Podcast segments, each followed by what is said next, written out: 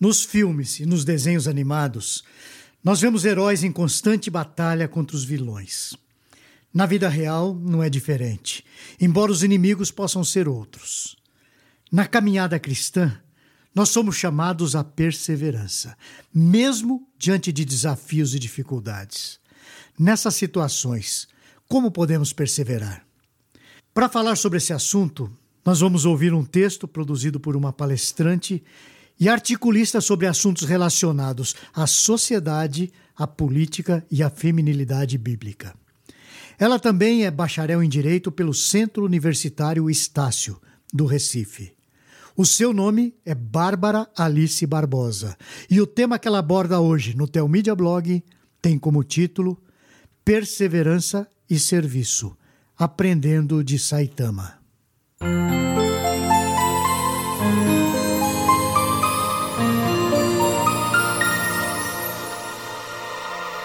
Hoje eu vou falar sobre perseverança e serviço. E para isso, eu vou recorrer ao anime One Punch Man, que irá nos ensinar essas lições preciosas. Desista! Desista! Desista! Desista! Saitama, sem dúvida nenhuma, você salvou esta cidade. Mas veja como a cidade trata você. A realidade pode ser horrível. Você é forte. É o homem mais forte que eu já vi. Dessa vez, vamos fazer uma leitura de Saitama, que é o protagonista do anime. One Punch Man, que significa o homem de um só soco, é uma adaptação da franquia criada pelo estúdio One, com o primeiro capítulo publicado no ano de 2012.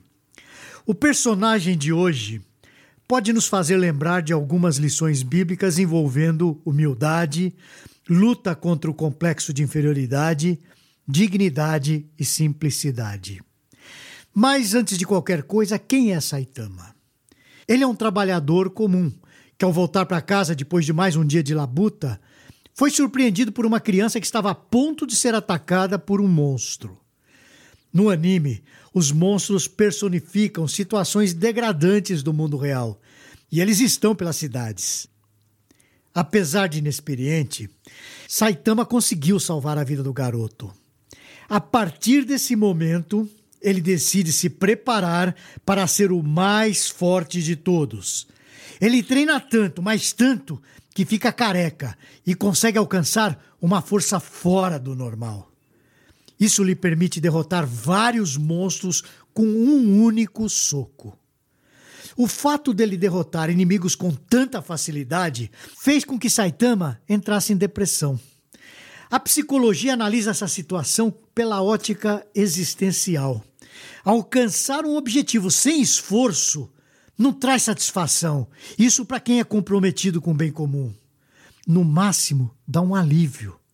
Essa facilidade pode atrapalhar o processo de autoconhecimento de alguém. Além da facilidade com os oponentes, o personagem principal se depara com outra situação: um mundo de heróis sindicalizados que derrotam monstros por fama e dinheiro. Por essas duas razões, Saitama decide ser herói por hobby. Ou seja, ele não quer os holofotes. Ele deseja encontrar um vilão que seja desafiador e contribuir com a segurança do mundo. Ele escolhe entrar para a Associação de Heróis, uma organização que é fundada pelo multimilionário Agone, que gerencia todos os heróis da cidade.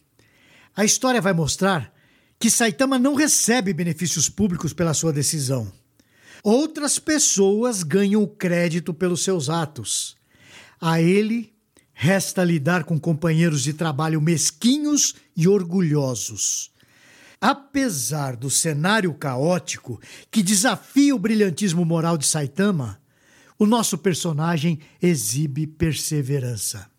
Ele segue firme em suas convicções, mesmo com depressão. Pensar sobre esses exemplos é essencial para nós que, em algum momento ou outro, nos deparamos com o mundo real. Enfrentamos malícias no ambiente de trabalho, mentiras sobre quem nós somos e tentativas de boicote para tentar impedir que vivamos uma vida de tranquilidade. Essas barreiras são solo fértil para a depressão. Entretanto, aqui eu tenho uma notícia para você. Podemos amar, obedecer e seguir a vontade de Deus, mesmo diante de tristeza profunda. Os conselhos de Deus são como espigas no campo que podemos colher, debulhar e usar para nos alimentar, como Charles Spurgeon ilustra em um de seus devocionais. A certeza daquilo para o que Deus nos chamou, por mais simples que seja a nossa vocação, pode nos firmar em solo firme. Assim não seremos levados por todos os ventos fortes que sopram sobre a nossa vida. Mesmo que os desafios nos entristeçam, somos capazes de perseverança no serviço. Perceba, o X da questão não está em vencer uma grande luta com honrarias e um emocional à prova de balas, sendo exaltados por hinos de vingança contra os seus inimigos. O pulo do gato está em como vamos passar pelo percurso espinhoso. As verdades de Deus são a resposta para toda e qualquer mentira que nos surpreenda ao longo da nossa caminhada cristã. Aqui, o exemplo de Saitama nos inspira. Ele demonstra perseverança, firmeza na sua convicção, mesmo quando está triste diante das circunstâncias. Vamos nos lembrar do ensino do apóstolo Paulo sobre a perseverança.